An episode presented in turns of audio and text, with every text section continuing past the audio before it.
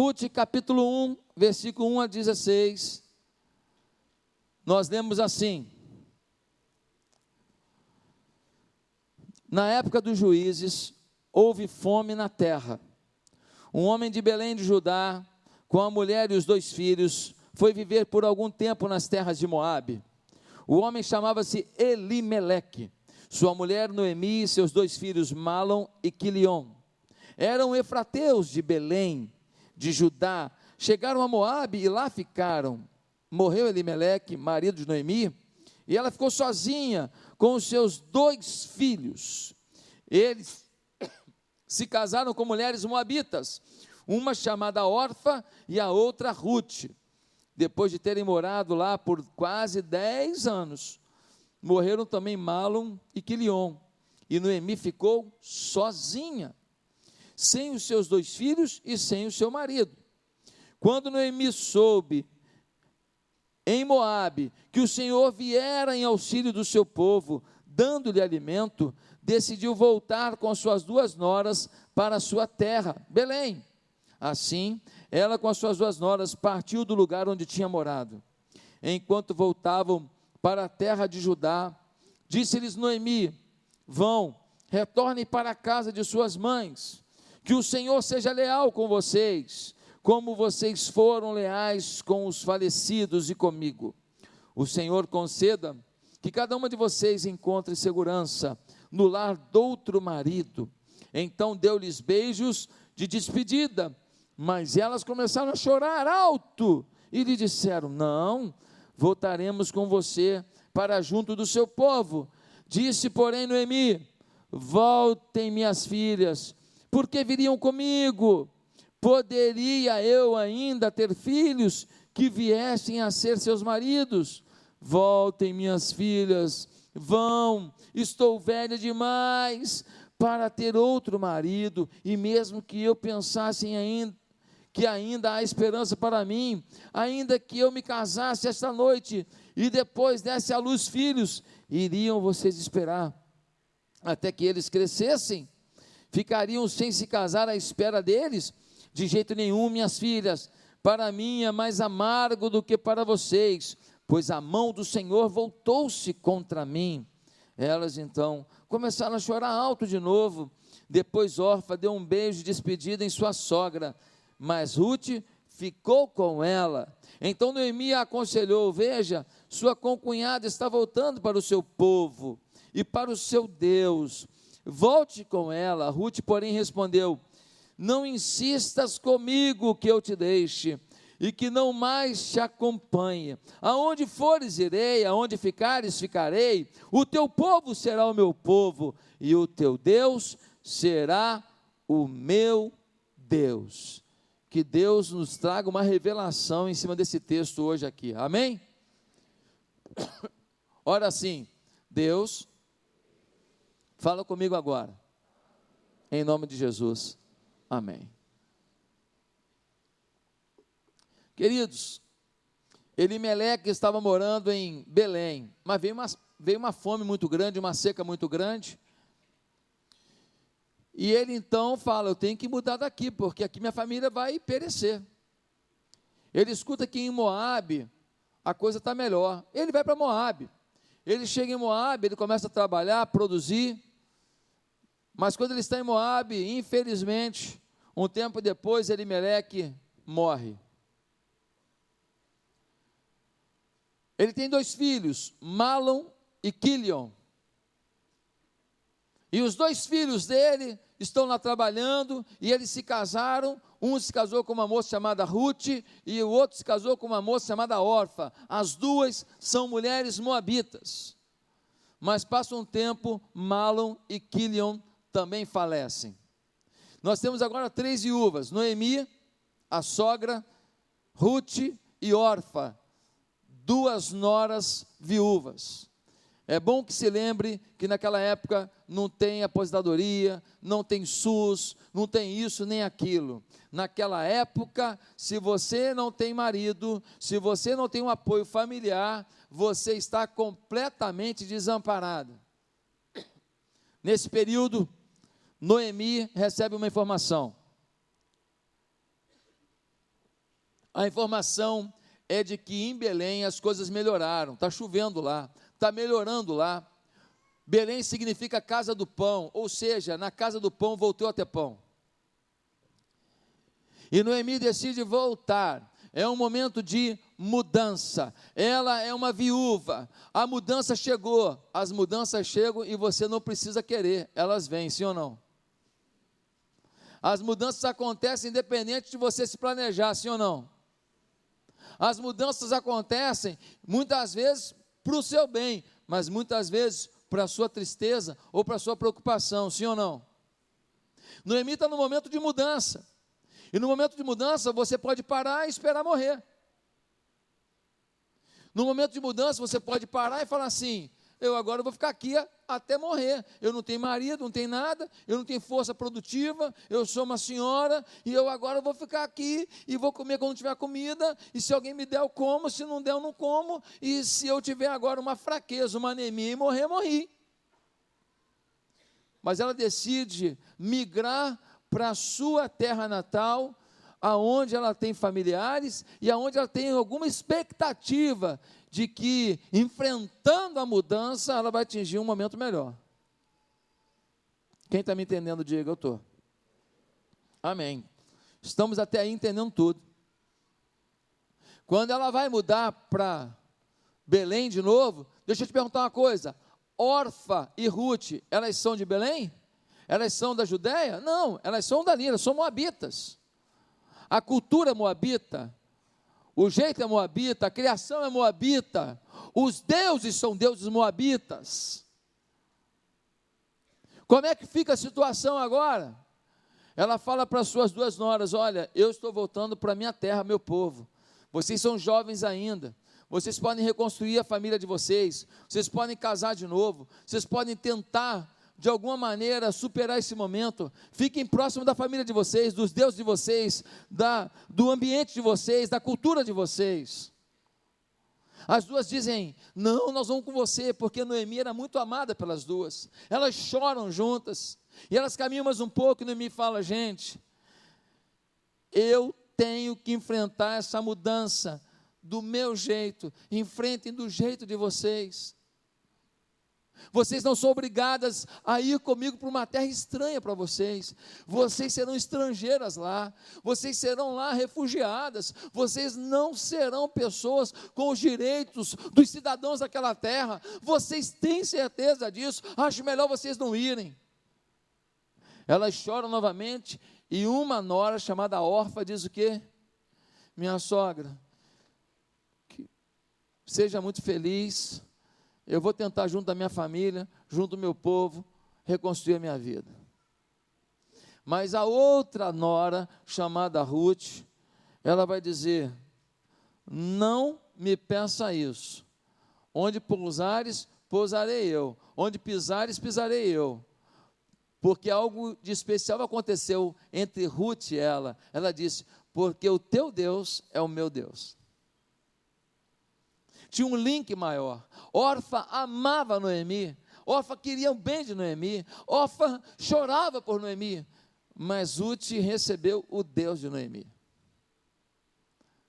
E aí agora vai Noemi com Ruth, chega lá, é época da colheita da cevada.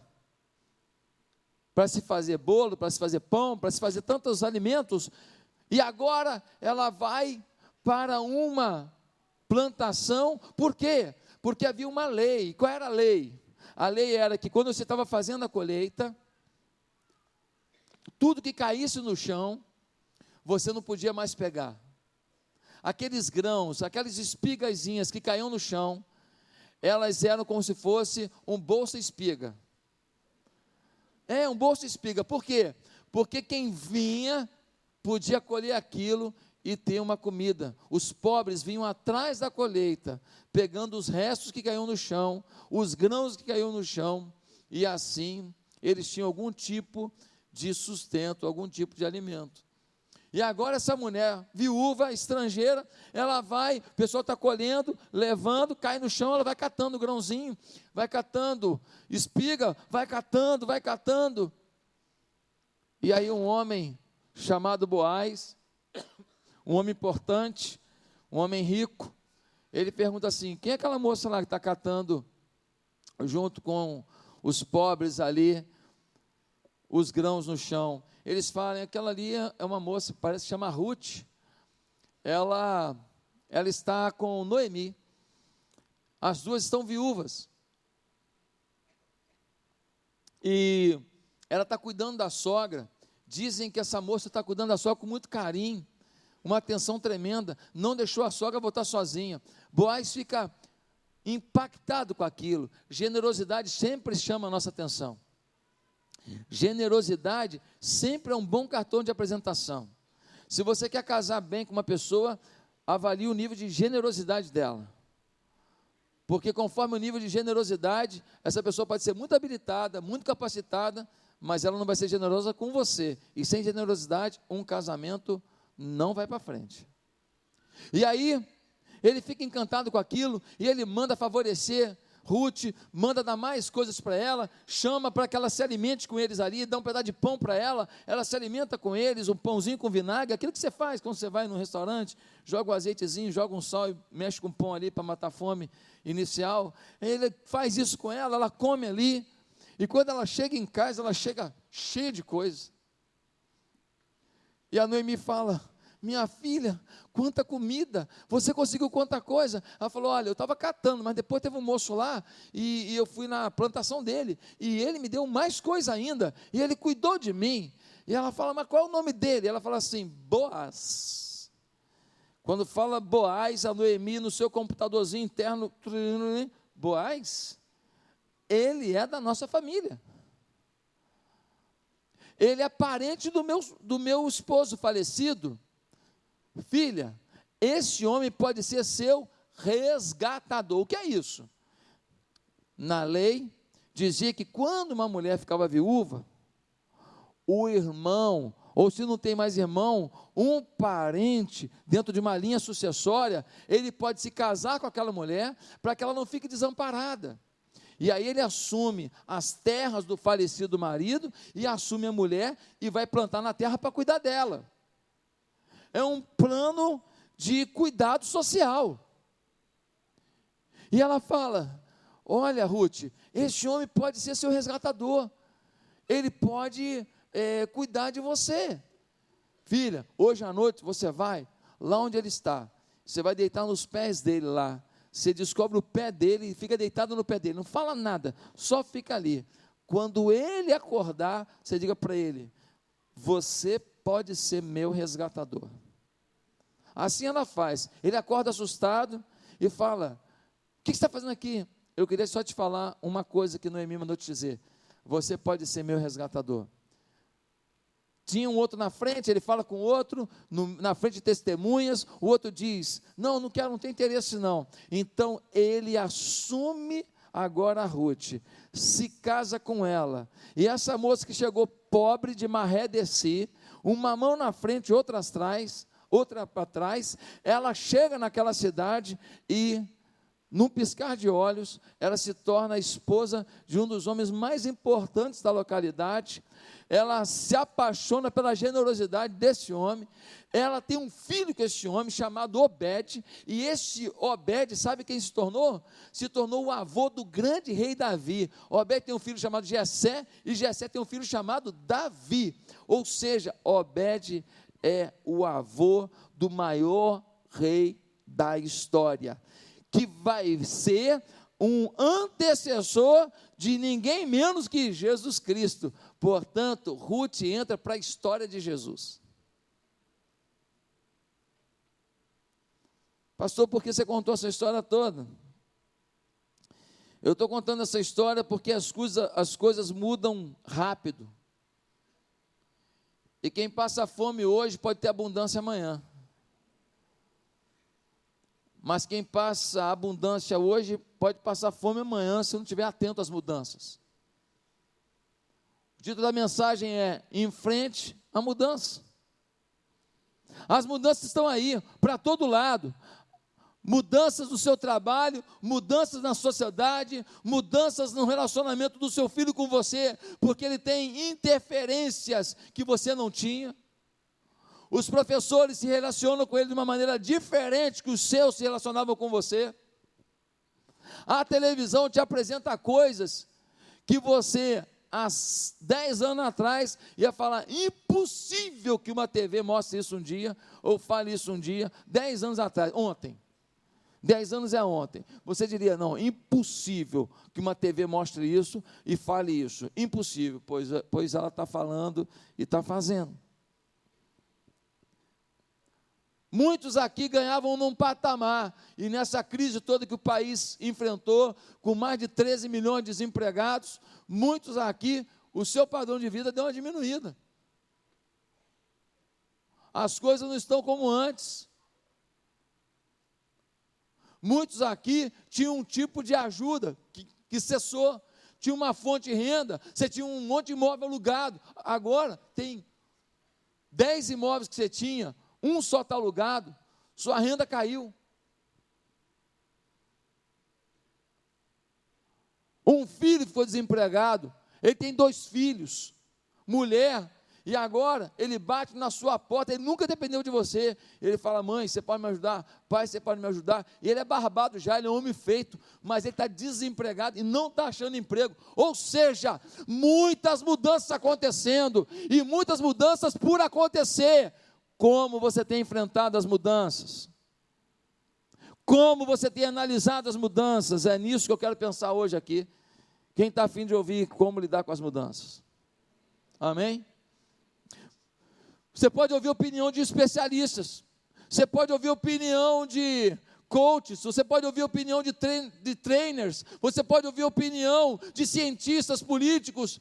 Eu quero te dar algumas opiniões da palavra de Deus.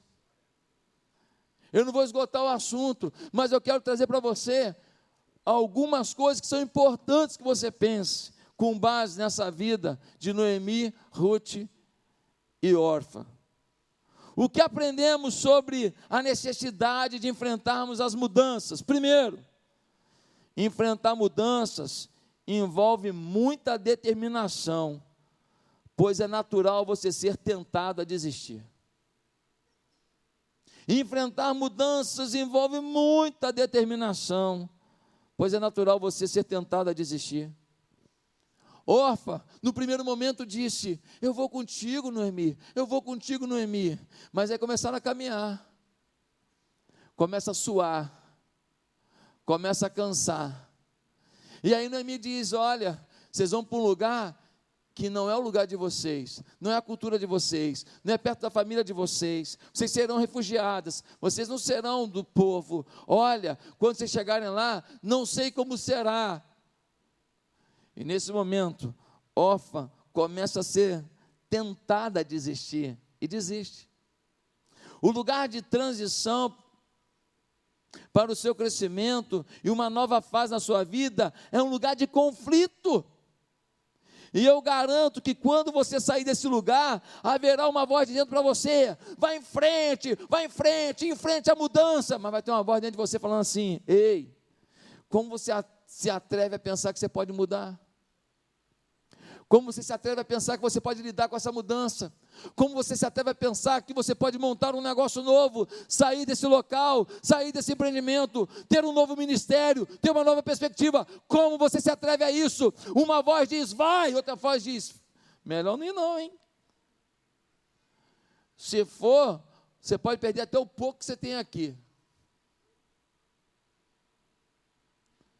No fundo da nossa mente está um medo assombroso de que por causa dos erros que a gente cometeu, de que por causa da nossa pouca idade às vezes, ou porque não tivemos alguma coisa na nossa infância, ou porque não fizemos a formação tal que o outro fez, ou porque não terminamos um determinado curso, ou porque temos uma doença, uma alimentação física, ou porque cometemos um erro no passado e até hoje nos sentimos culpados e parece que Deus faz o outro prosperar, mas a gente não, porque se eu fiz aquilo no passado, Deus não me perdoou até hoje e eu não mereço ser feliz e ter sucesso e avançar. E nós definimos uma pendência, uma bola de ferro de culpa, que quando a gente quer andar, a bola de ferro segura e a gente não sai do lugar. Sempre há uma pequena voz dizendo que você não pode sair do ponto em que está para um plano melhor. Permanecer onde você está pode significar não ter problemas. Vou ficar aqui, não vou ter problema, porque aqui eu já já sei como é que é, eu me mantenho aqui nessa condição que eu estou de vida, nessa situação que eu estou na minha família, nessa situação financeira, nessa situação ministerial, nessa situação organizacional, nessa situação do relacionamento que eu tenho no meu trabalho, eu vou me manter aqui, mesmo que não esteja, esteja legal, mas eu vou me manter, porque aqui eu já sei como que é. Mas pode significar você não se movimentar, pode significar você nunca provar do melhor. Pode significar você nunca provar de tudo que Deus planejou para a sua vida. Pode significar você ficar emperrado, enquanto gente que tinha menos vocação, preparo e chamado de Deus que você está avançando. Permanecer onde você está pode significar ter problemas que você já conhece, enquanto que sair desse momento pode significar ter problemas novos.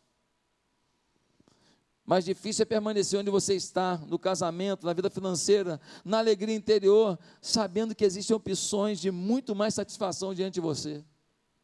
Aí entra como você se vê se você se vê como um alijado do processo divino, como alguém fora do formato divino, como alguém fora do chamado e dos propósitos de Deus, então você não tem que acreditar mesmo que você pode sair da condição que está, do momento que está, para viver algo maior. Agora, se você se vê como alguém limitado, frágil, pequeno, alguém que chora, alguém que precisa aprender muita coisa, mas alguém que Deus colocou a mão sobre você, alguém que Deus ama, alguém que Deus se importa. Então, você não pode ter medo do novo.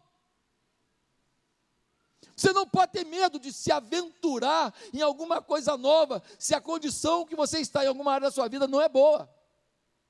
Eu não tenho que me contentar com o pior, com o inferior, com o insatisfatório, dizendo, eu vou ter que viver isso, porque é melhor viver isso do que tentar ser feliz. Mas isso vai exigir de você muita determinação. Porque uma voz contrária vai dizer para você: não tente, que você vai se dar mal. Permaneça nesse lugar. Permaneça nessa empresa, permaneça nesse, nessa forma de agir em família, permaneça nessa forma de agir no trabalho, permaneça, permaneça.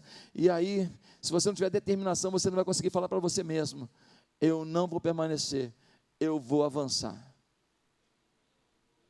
eu vou melhorar. Ah, queridos, você é determinado. Quer que Deus te abençoe em algo que nem você acredita Quer que Deus te abençoe numa coisa que nem você de, está determinado a lutar com todas as suas forças? Desista. Você precisa dar a sua contribuição, crendo que vai chegar aonde precisa. Quem recebe essa palavra, diga: Eu recebo em nome de Jesus. Amém? Segundo lugar. Sobre a necessidade de enfrentarmos mudanças nós aprendemos aqui que enfrentar mudanças pode significar não ter algumas pessoas que você ama do seu lado. É triste falar isso.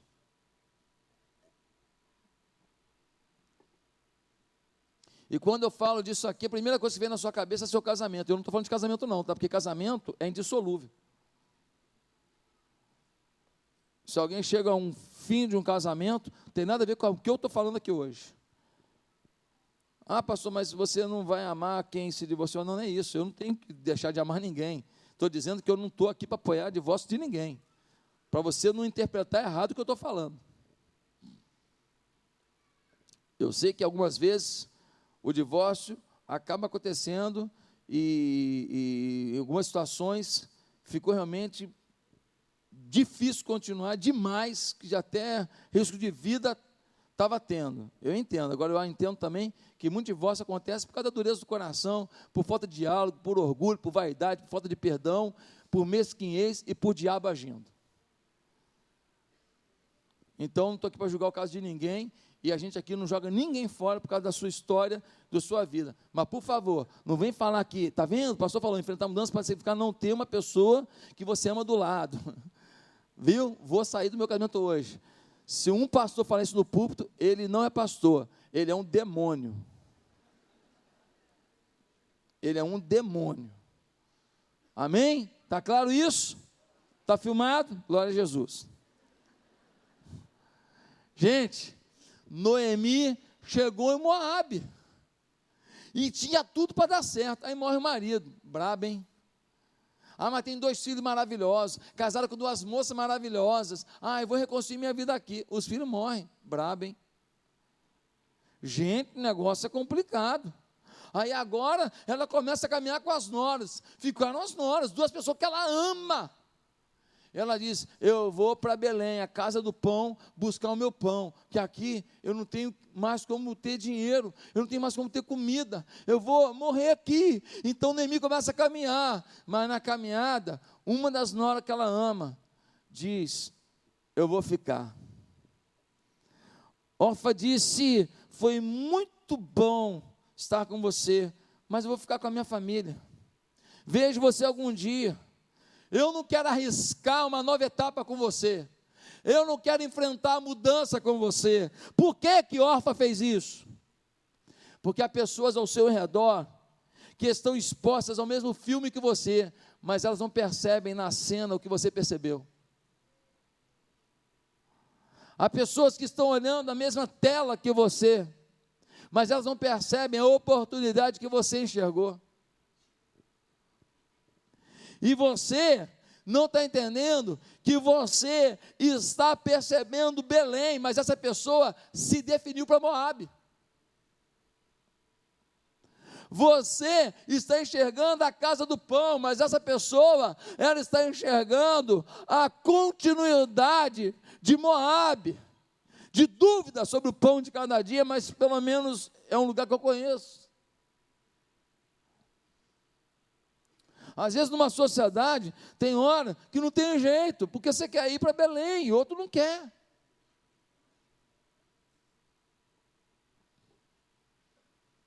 Às vezes, você vai ter que morar longe da sua família. Por quê? Porque você tem um projeto de Belém, mas a sua família ainda vive em Moab. Às vezes, você vai deixar uma empresa, você gosta do chefe, ele é legal, ele é maravilhoso, ele é lindo, ele é uma pessoa generosa, mas ele para você só tem a oferecer Moab, e você está sonhando com Belém.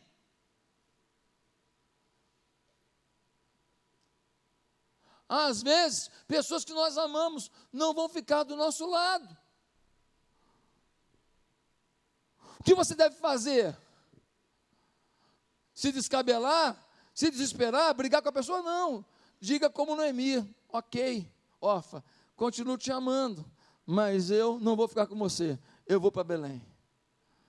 Eu vou atrás desse sonho, eu vou atrás desse projeto, eu vou atrás dessa, desse, desse impulsionamento que eu sinto de Deus, eu vou atrás do meu sonho. Se você continua oferecendo coisas para as pessoas que elas não querem, não se culpe, elas não veem o que você vê e elas não têm o chamado que você tem. E tem horas que, se você não romper com elos de pessoas, você não rompe para os projetos que você sonha. Teve uma vez que estava lá Abraão e Ló, seu sobrinho, o rebanho de um e de outro, avançando, avançando. Começou a ter briga dos pastores de Ló com os pastores de Abraão. O que, que Abraão falou para Ló? Falou, Ló, sobrinho, deixa eu te falar, eu te ensinei tudo, né? Você enriqueceu com a minha orientação, eu que te apoiei, eu que te dei os primeiros animaizinhos para você começar a sua vida, não foi? Mas deixa eu falar uma coisa, eu vou para a direita ou para a esquerda, você escolhe, se quiser ir para lá, eu vou para cá, se quiser ir para cá, eu vou para lá. E o sobrinho ingrato escolheu o mais bonito para ele, o que é as Campinas do Jordão, que depois vieram a ser destruídas com fogo e enxofre, porque ali estava a cidade de Sodoma e Gomorra. Escolheu na vaidade, o coração vaidoso fez ele fazer uma escolha muito ruim. Tudo que ele conquistou se perdeu e se queimou. Mas Abraão, que amava seu sobrinho, uma hora tem que falar: vai para um lado, vou para o outro, amigo. Para manter a nossa amizade, para manter o nosso relacionamento. Teve que acontecer. Às vezes você tem que deixar a órfã voltar para casa. E pode ser que órfã chegando em casa descubra que lá não é lugar bom para ela. E ela diga assim: qual é o endereço de Belém onde mora Noemi? Deixa eu procurá-la. Agora eu compreendi por que, que ela rompeu com Moab. Quem entendeu? Amém? Meus amados, você está bem com a forma como sua vida está? Sua vida está organizada em todas as áreas, você está feliz em viver assim, você não quer melhorar alguma coisa, fique onde está. Mas se você quer alguma coisa a mais para a sua vida, em alguma área da sua vida, não é pecado sonhar. Não é pecado querer mais. Não é pecado querer mais carinho da mulher. Não é pecado querer mais carinho do marido. Não é pecado querer mais carinho dos filhos. Não é pecado querer ter um, um, uma casa limpinha, arrumadinha, com uma geladeira nova, porque essa daí não está legal. Não é pecado sonhar com uma viagem da família inteira, ficar num lugar legal, comer uma comida legal e ter um tempo de amizade em família. Não é pecado. Não é pecado você sonhar em ser um líder e não ser mais um líder de célula, mas ser um pastor um dia, pregar para uma multidão de 8, 10, 15 mil, mil pessoas em algum lugar desse país. Não é pecado você sonhar em empreender um projeto social revolucionário, mobilizar nossa igreja e mudar a vida de centenas e centenas de crianças, de idosos, de dependentes químicos, de pessoas doentes em alguma área. Não é pecado enfrentar as mudanças e sonhar com algo maior no reino de Deus. Não é pecado sonhar em ser um instrumento para alcançar essa nação. Se Deus coloca a mão em você, de um dia para a noite a nação te conhece. De um dia para a noite você muda a história de uma cidade, de um estado, de um país. De um dia para a noite o Trump te liga. Hello? How are you? My name is Bob. Hi, my name is Kathy. Lembra disso? CCA, 1900 antigamente. Hi, Bob. Hi, Kathy. How are you? I'm fine. And you? Nunca vou esquecer disso. CCAA na Edgar Romero, do lado do Carmela Dutra, comendo o joelho naquele botequim fedido que tinha do lado. Esta é a minha história. Um lugar perto de Nova York, né? Cantinho gostoso, ali eu comecei minha vida. Queridos, ame órfã, mas deixa ela seguir.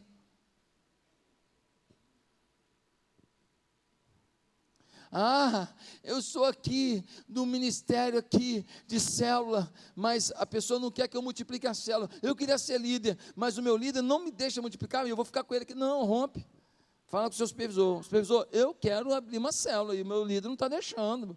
Me ajuda. Eu quero, eu quero liderar. Eu quero pastorear. Eu quero crescer no reino.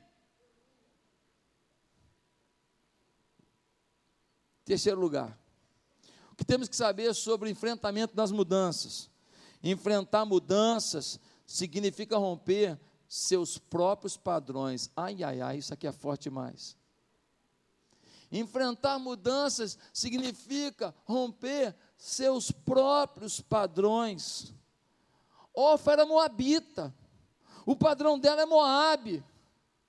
Ela não foi ruim com Noemi. Ela não queria o mal de Noemi. Ela só decidiu voltar para o que fazia parte dela. Ela só queria voltar para o que era o padrão dela. Muitas vezes nós queremos mudança, nós queremos evoluir, nós queremos avançar, mas nós vamos ter que romper alguma coisa que nós nascemos com ela. Ou alguma coisa que a nossa história colocou na nossa construção de vida, na nossa forma de pensar, na nossa forma de agir. Está com você, você é assim, e vai ter que deixar de ser assim, para você romper e enfrentar essa mudança.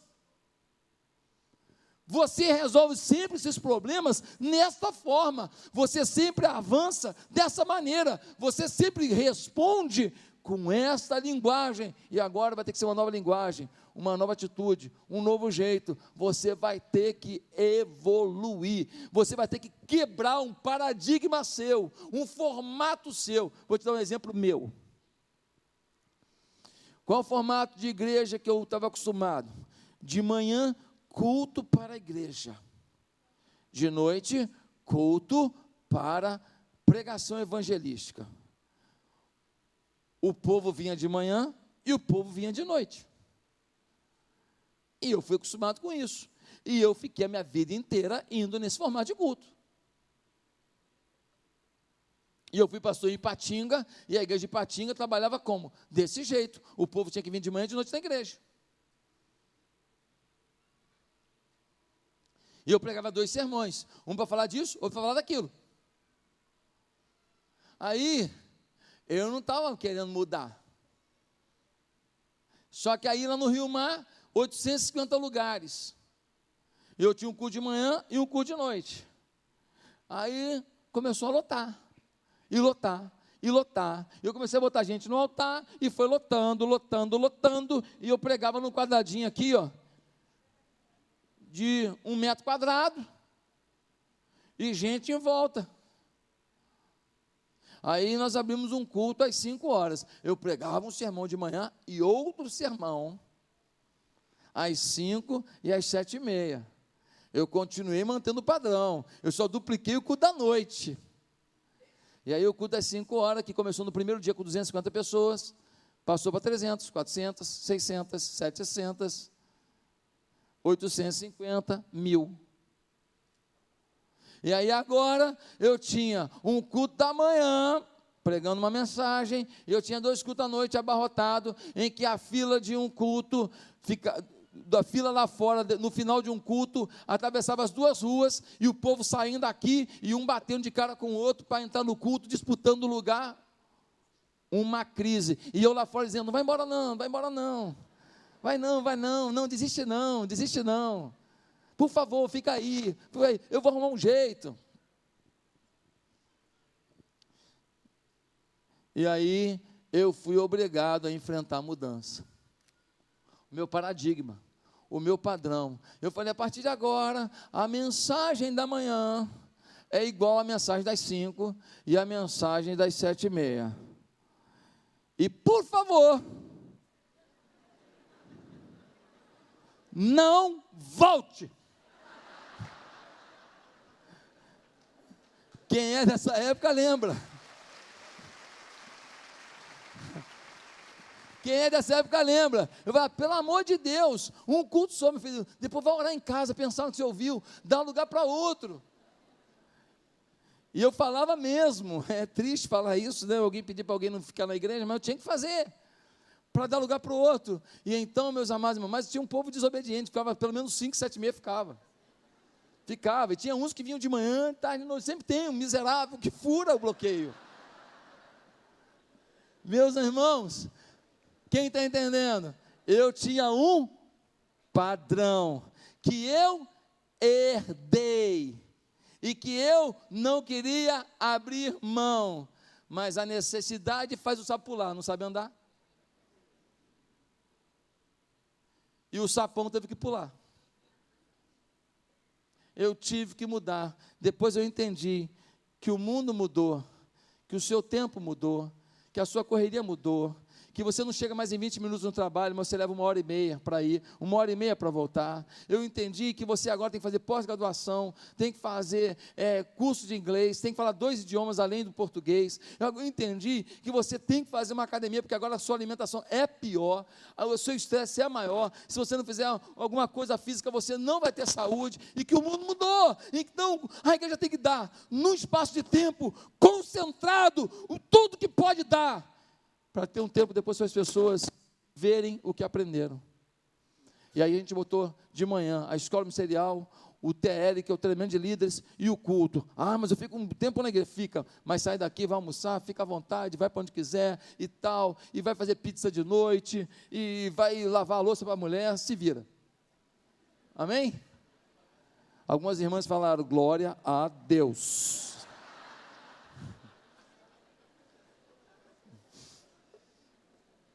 Bem, meus irmãos, muitos não entendem como você pode ter tudo o que você tem e às vezes você está infeliz. Você tem um, um filho bonito, você tem uma filha bonita, você tem uma casa boa, seu marido tem um bom emprego e você está irrealizado. Sabe por que você está irrealizado? Porque você não está cumprindo o enfrentamento da mudança. As coisas estão mudando, você está tendo novas aspirações e você não está enfrentando isso e não está se ajustando para viver um novo tempo. E aí, querido, o que você tem não é suficiente.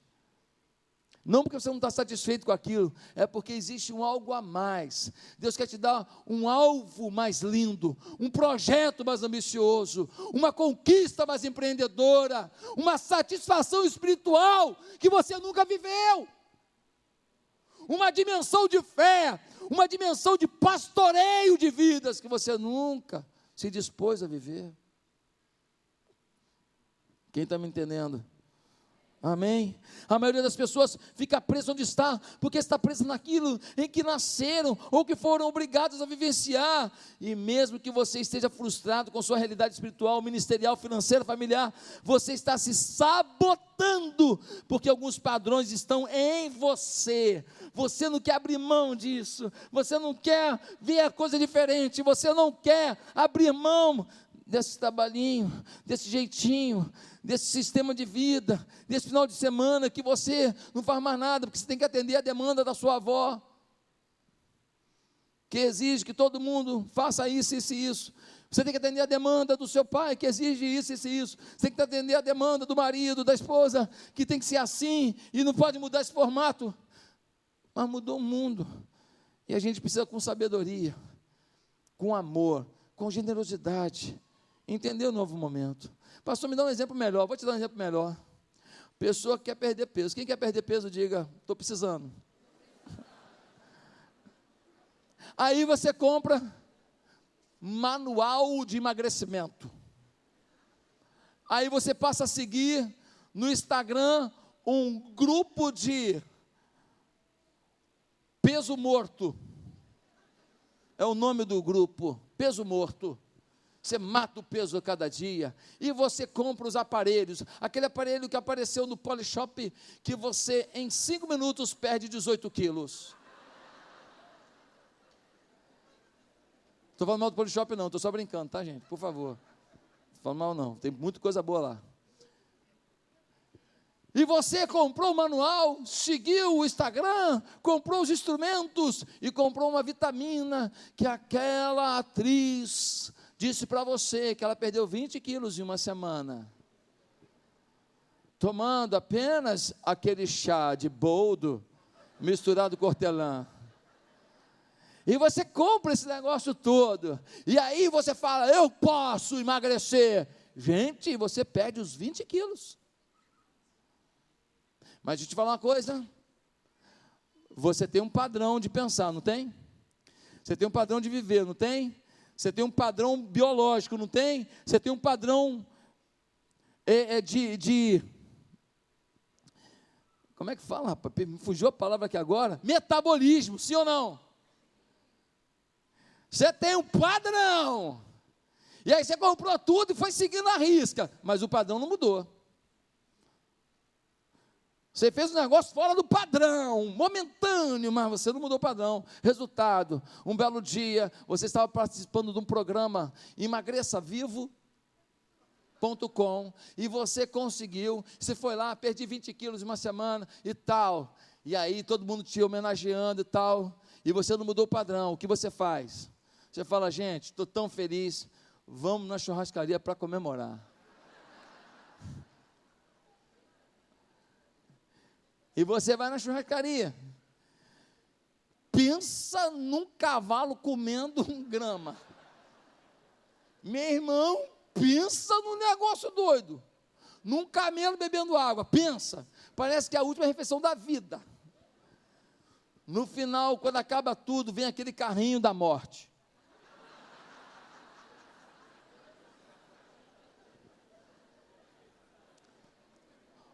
Olha para você, olho no olho, uma torta crocante. Aquela miserável que tem sabor e que você ainda quando morde sente aqueles grãozinhos dizendo assim: estou te engordando.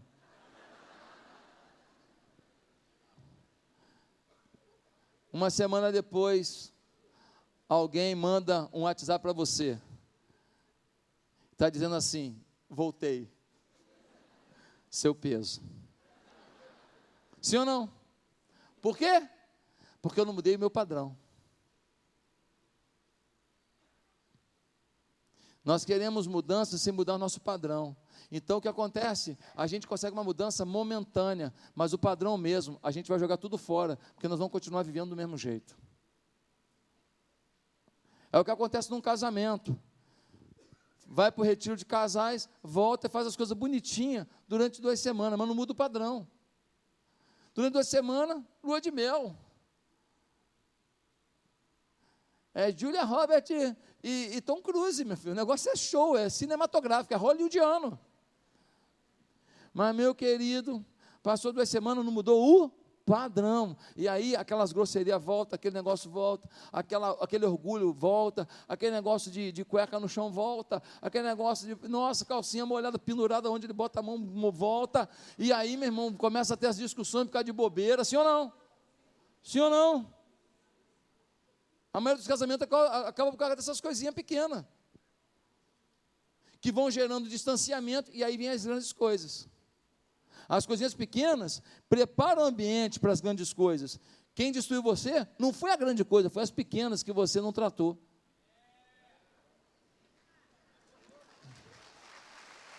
Amém? Queridos, você precisa romper com padrões e crenças de que seus erros, traumas, pobreza, lutas, limitações são determinantes para que você permaneça onde está. Você pode ir mais longe no reino de Deus, você pode ir mais longe na vida como um todo, você pode resgatar a felicidade que alguma coisa te roubou. Em quarto lugar, me empolguei aqui, hein? Sobre as mudanças, você precisa entender que é bem difícil romper seus padrões e enfrentar as mudanças sem patrocinadores. É muito difícil enfrentar as mudanças sem patrocinadores. O que, você está falando, pastor? Eu estou falando que a Ruth decidiu com a Noemi, foi ou não foi?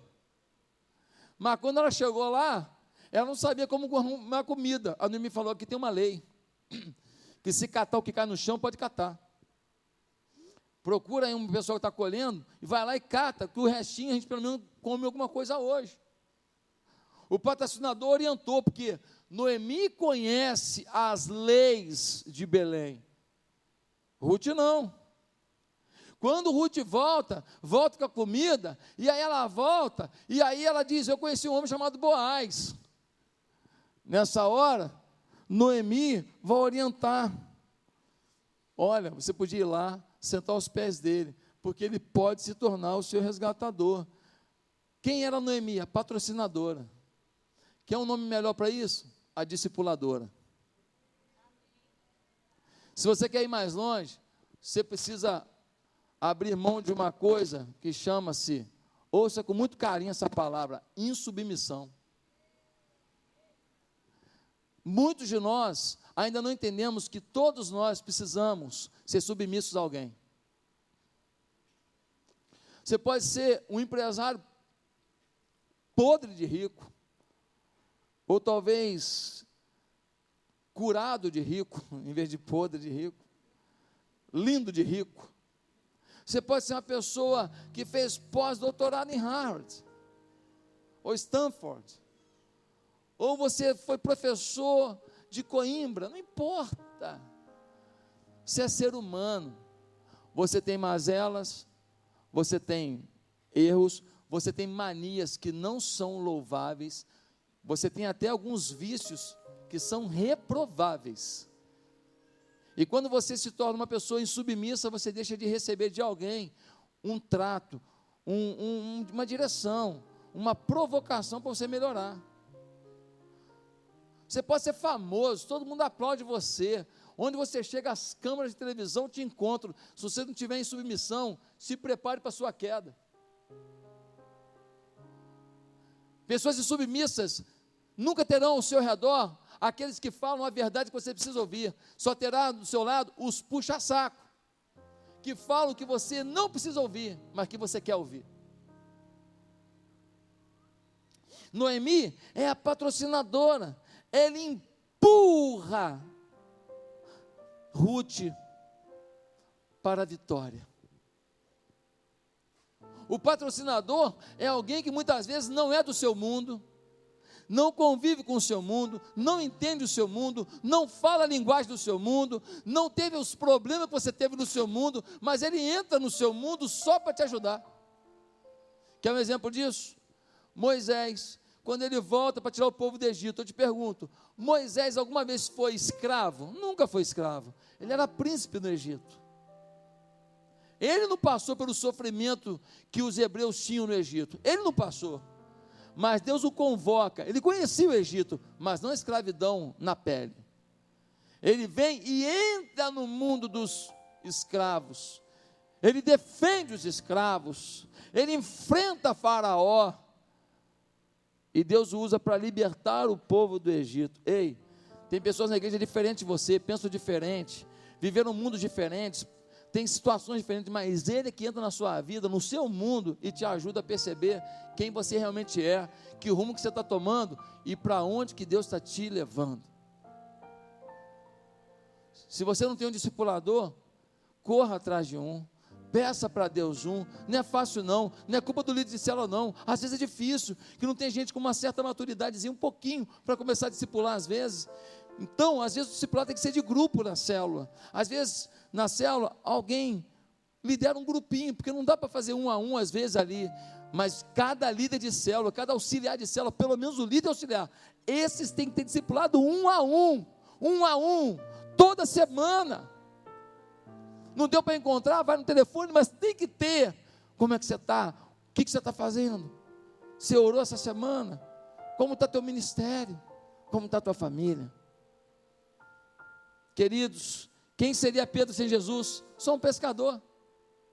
Quem seria Paulo sem Barnabé? Um homem abandonado lá em Tarso, que nunca viveria um plano mundial de evangelização. Quem seria Timóteo sem Paulo, mais um jovem sonhando com um grande ministério, mas nunca capacitado pelo maior apóstolo na pregação do evangelho que o mundo já viu. Mais e mais na sociedade a gente vê isso. Quem seria Zico, o maior jogador da história do Flamengo, se um olheiro não tivesse visto? E dado oportunidade para aquele mega craque mostrar o seu talento. É Noemi quem diz a Ruth: vá a Boaz, ela é a patrocinadora da vitória. Em último lugar, diante das mudanças, só sua sintonia com Deus garante a percepção dos detalhes que garantem o sucesso. Diante das mudanças, só sua sintonia, a frequência de Deus, botar no rádio lá, a frequência de Deus, é que vai fazer você perceber os detalhes que te levarão para o sucesso. Pastor, por que você está dizendo isso? Porque quando Ruth chegou em casa, até ali, Noemi não tinha pensado em projeto nenhum de casamento para Ruth. Mas quando Ruth volta, fala assim: eu peguei essas coisas aqui no, na plantação de um homem chamado Boaz. Ela falou, opa, Boaz, acendeu uma luz. Falou, Boaz, calma aí, Boaz, parente do meu, do meu marido falecido, Boaz pode ser resgatador, lei do, do resgate. Ei, Ruth, é um homem bom, generoso, bonitão. Ei, Ruth, você é uma moça bonita, uma moça generosa. Ei, pode dar casamento esse negócio. Noemi percebe o detalhe para o sucesso. O que aconteceu? Ruth casou, se tornou primeira dama daquela localidade, praticamente, uma mulher reconhecida, respeitada. E o que aconteceu? Noemi agora é a grande conselheira, patrocinadora dessa mulher vitoriosa que é a Ruth. E de um dia para a noite ela sai da pobreza para a abundância. Ela sai do segundo plano para o primeiro plano. Ela sai do anonimato para ser uma estrela da história que eu te conto de alguém que enfrentou suas mudanças. Curva a sua cabeça. Você está enfrentando mudança? Quer hoje uma sintonia real com Jesus? Você precisa convidar Jesus para reinar na sua vida e não ser visitante. Esse negócio de vir no culto, Jesus, muda a minha vida. E aí durante a semana você escuta todo mundo, menos Jesus, esse negócio não está legal. Hoje ele quer reinar na sua vida. Por isso eu queria te convidar, onde você está, curvar sua cabeça agora e fazer uma oração dizendo: Jesus, eu quero o Senhor na minha vida. Eu quero o domínio do Senhor na minha história. Aonde você está? Ninguém precisa ouvir. Repete comigo a sua oração. Se hoje você quer enfrentar suas mudanças, mas enfrentar com a sabedoria, com o senhorio, com a direção de Jesus, sendo Ele o Senhor da sua vida. E você tem que reconhecer que você é um pecador, que você é falho, que você precisa se arrepender e amar a Deus sobre todas as coisas. Você quer isso hoje? Repete comigo essa oração, diga assim: Santo Deus. Ninguém precisa ouvir no seu coração, diga: Santo Deus, eu me arrependo dos meus pecados. E eu convido Jesus para reinar na minha vida. Eu vou enfrentar as mudanças, mas vou enfrentar com Jesus. E é no nome dele que eu oro. Amém.